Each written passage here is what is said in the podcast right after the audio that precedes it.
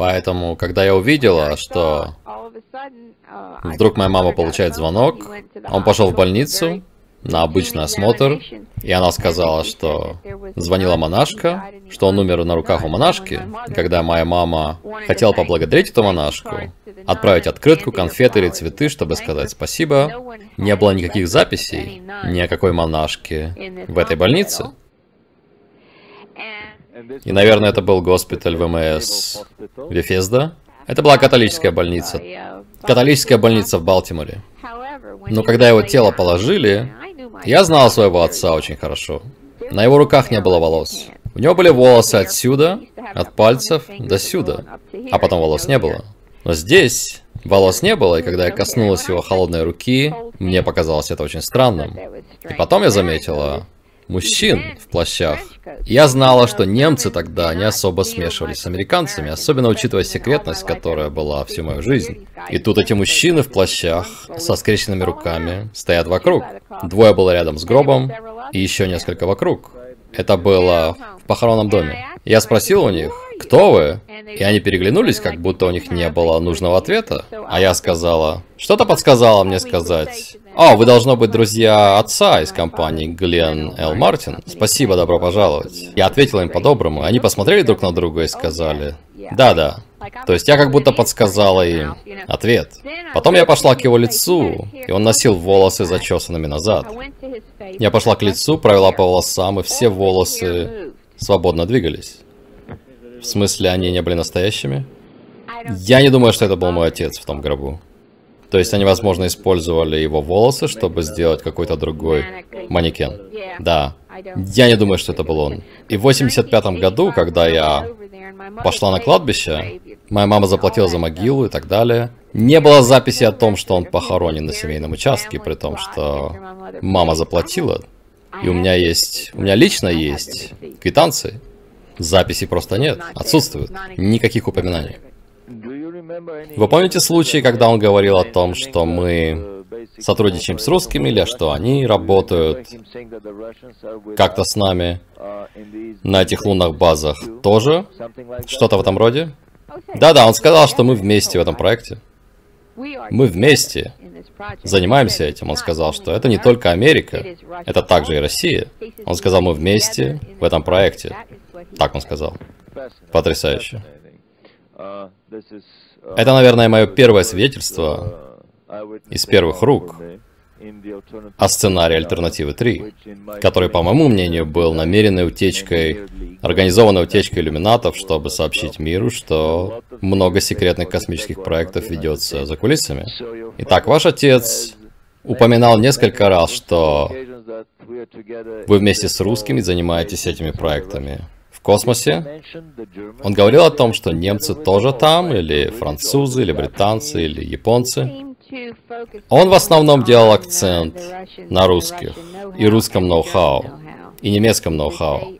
Он говорил, что американцы используют немецкие мозги. И он говорил, я не против, потому что меня все равно убили бы, останься я в Германии. Так что он был очень проамериканским, надо сказать. Но он также сказал, что с русскими мы дружим. Он говорил, что холодная война это просто дымовая завеса. Он не использовал именно это слово, но это то, что он имел в виду. И он сказал, что работал с Вернером фон Брауном в 50-х. И он не уважал его, как и другие ученые. Он сказал, что мы все работали как проклятые, а фон Браун забрал себе всю славу. И это было его отношение. Большинство ученых думали так же. И Эйнштейн, он сказал, был уникален, потому что он был очень скромным человеком. Но он говорил, нас было очень много, и мы не искали славы. Ты не должен искать личность славы в такой работе. Но все, что хотел фон Браун, это сделать себе имя. Потрясающе. Итак, в 61 году уже были базы на Луне, и, наверное, где-то еще. Внутри Марса. Ваш отец говорил что-то о размере этих баз.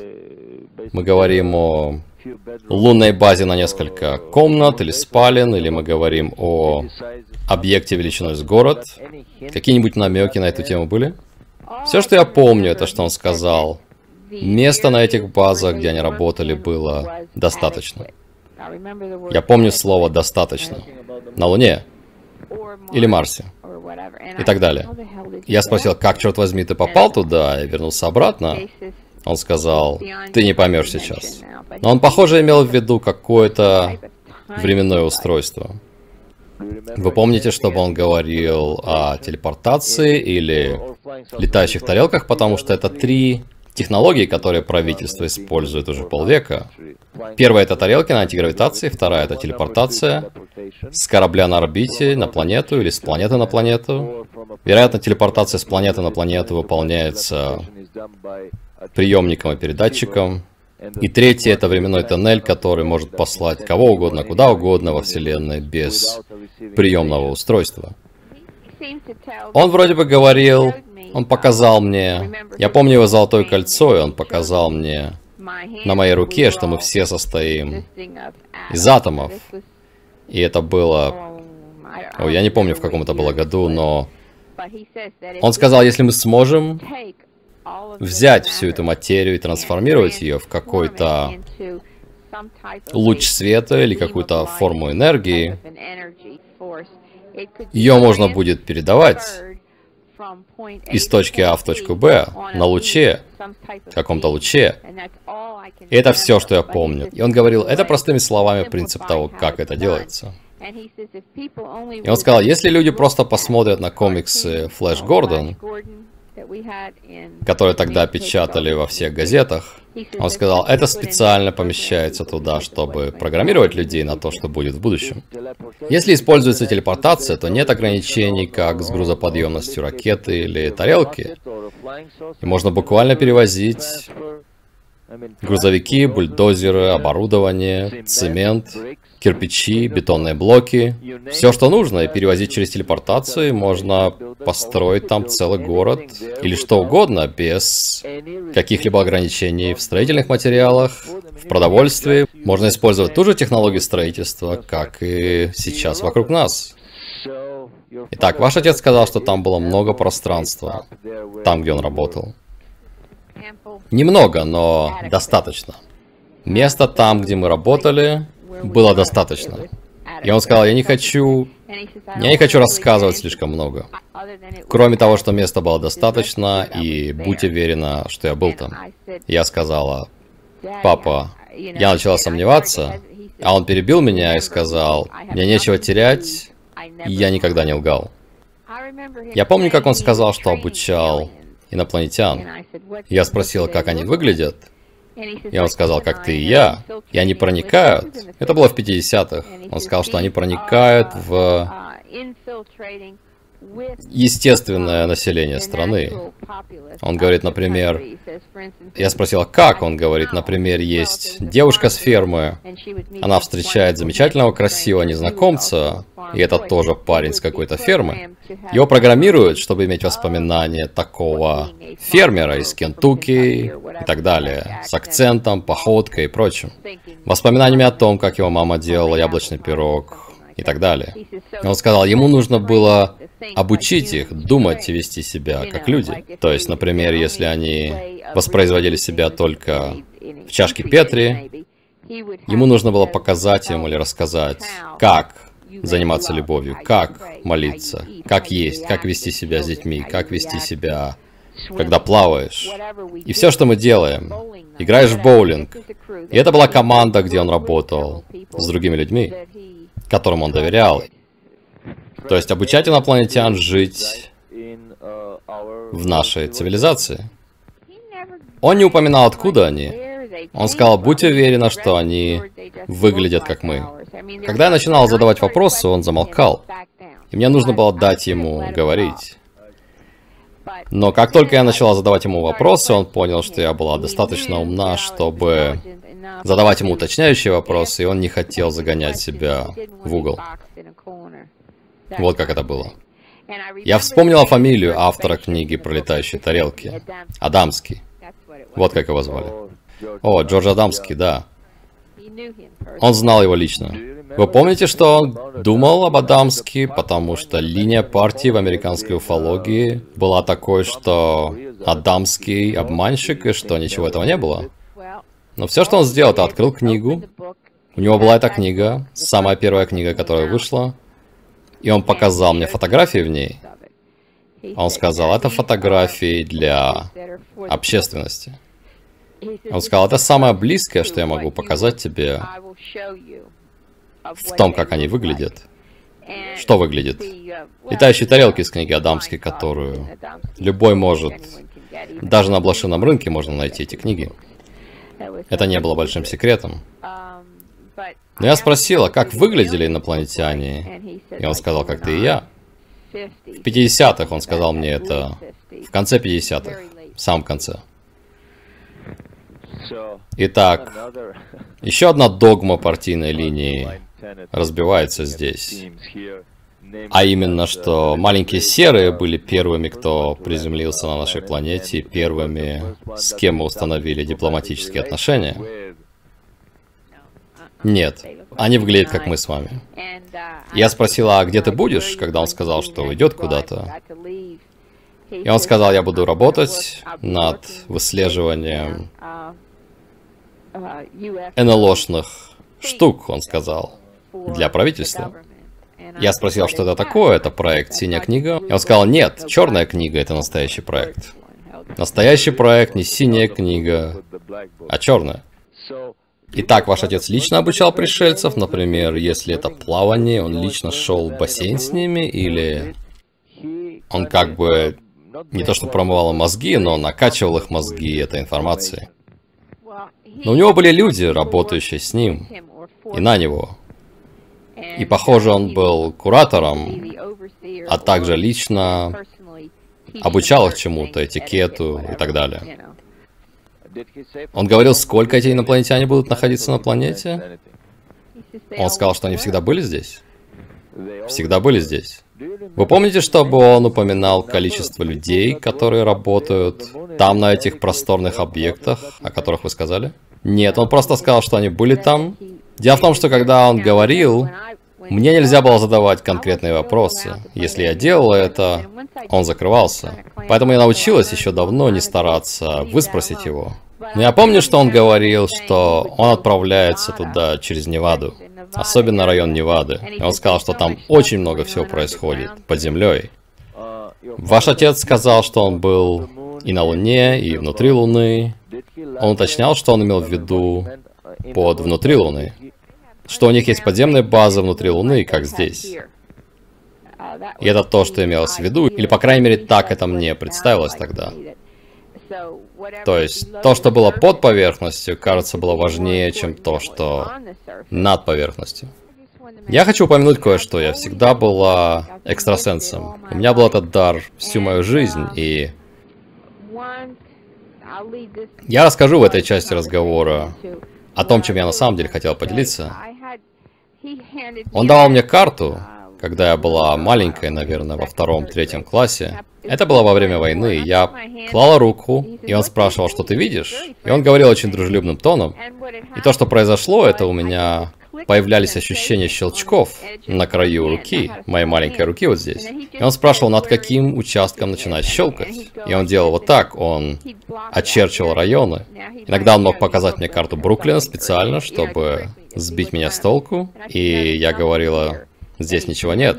И тогда он сворачивал карту и брал следующую. И обычно это было не больше двух-трех карт. И все, больше ничего.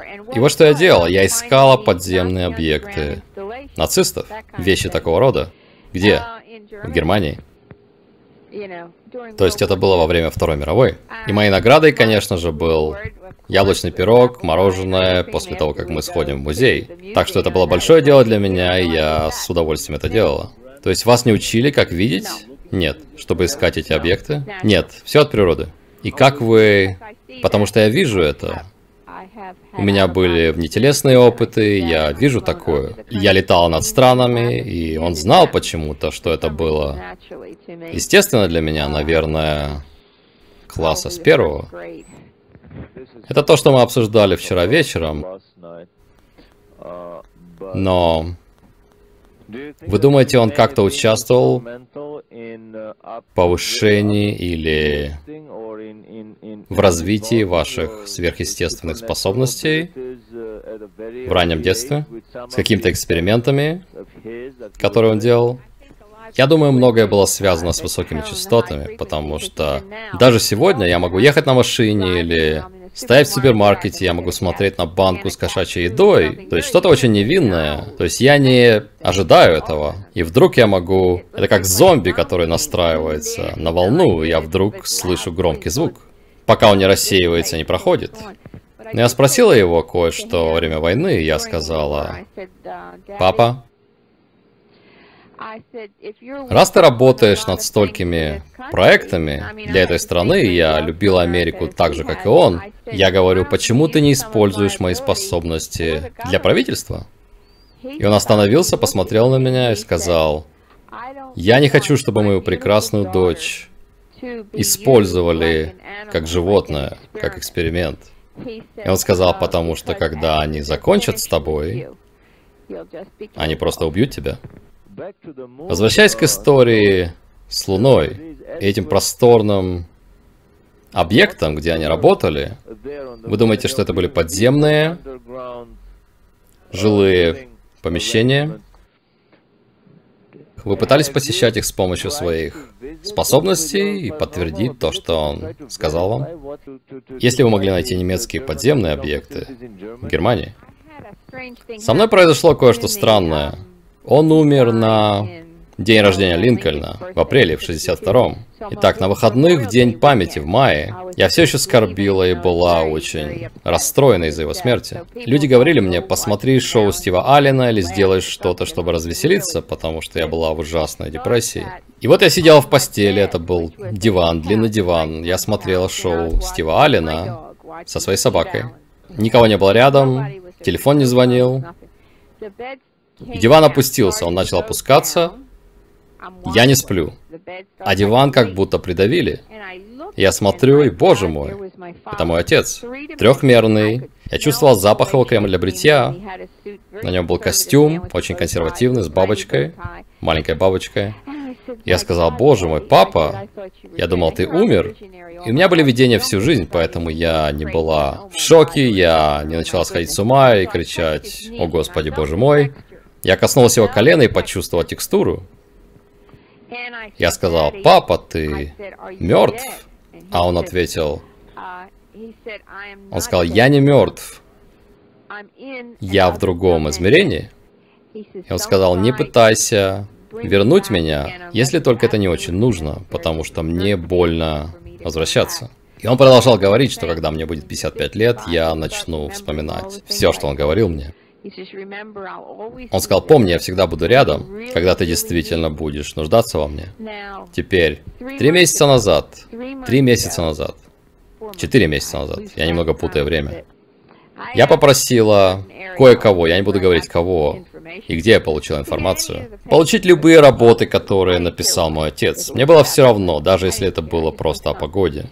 Этот человек, этот источник, постарался и отправил мне работы, которые написал мой отец. Я получил небольшую пачку, примерно 2 сантиметра толщиной. Наверное, я покажу их вам, чтобы вы тоже посмотрели. Но даты, которые были на них, Фридрих Август Куперс, но даты этих работ, написанных этим немецким ученым, были между 78 и 80 годами. Так как, черт возьми, он мог быть мертв? А он умер, предположительно, в 62-м. У вас есть ощущение, что он работает здесь, на этой планете, в каком-то секретном учреждении? Под землей, над землей, может, в другой стране? Или они могли открыть и основать базы в каком-то другом измерении, времени или частоте на Земле?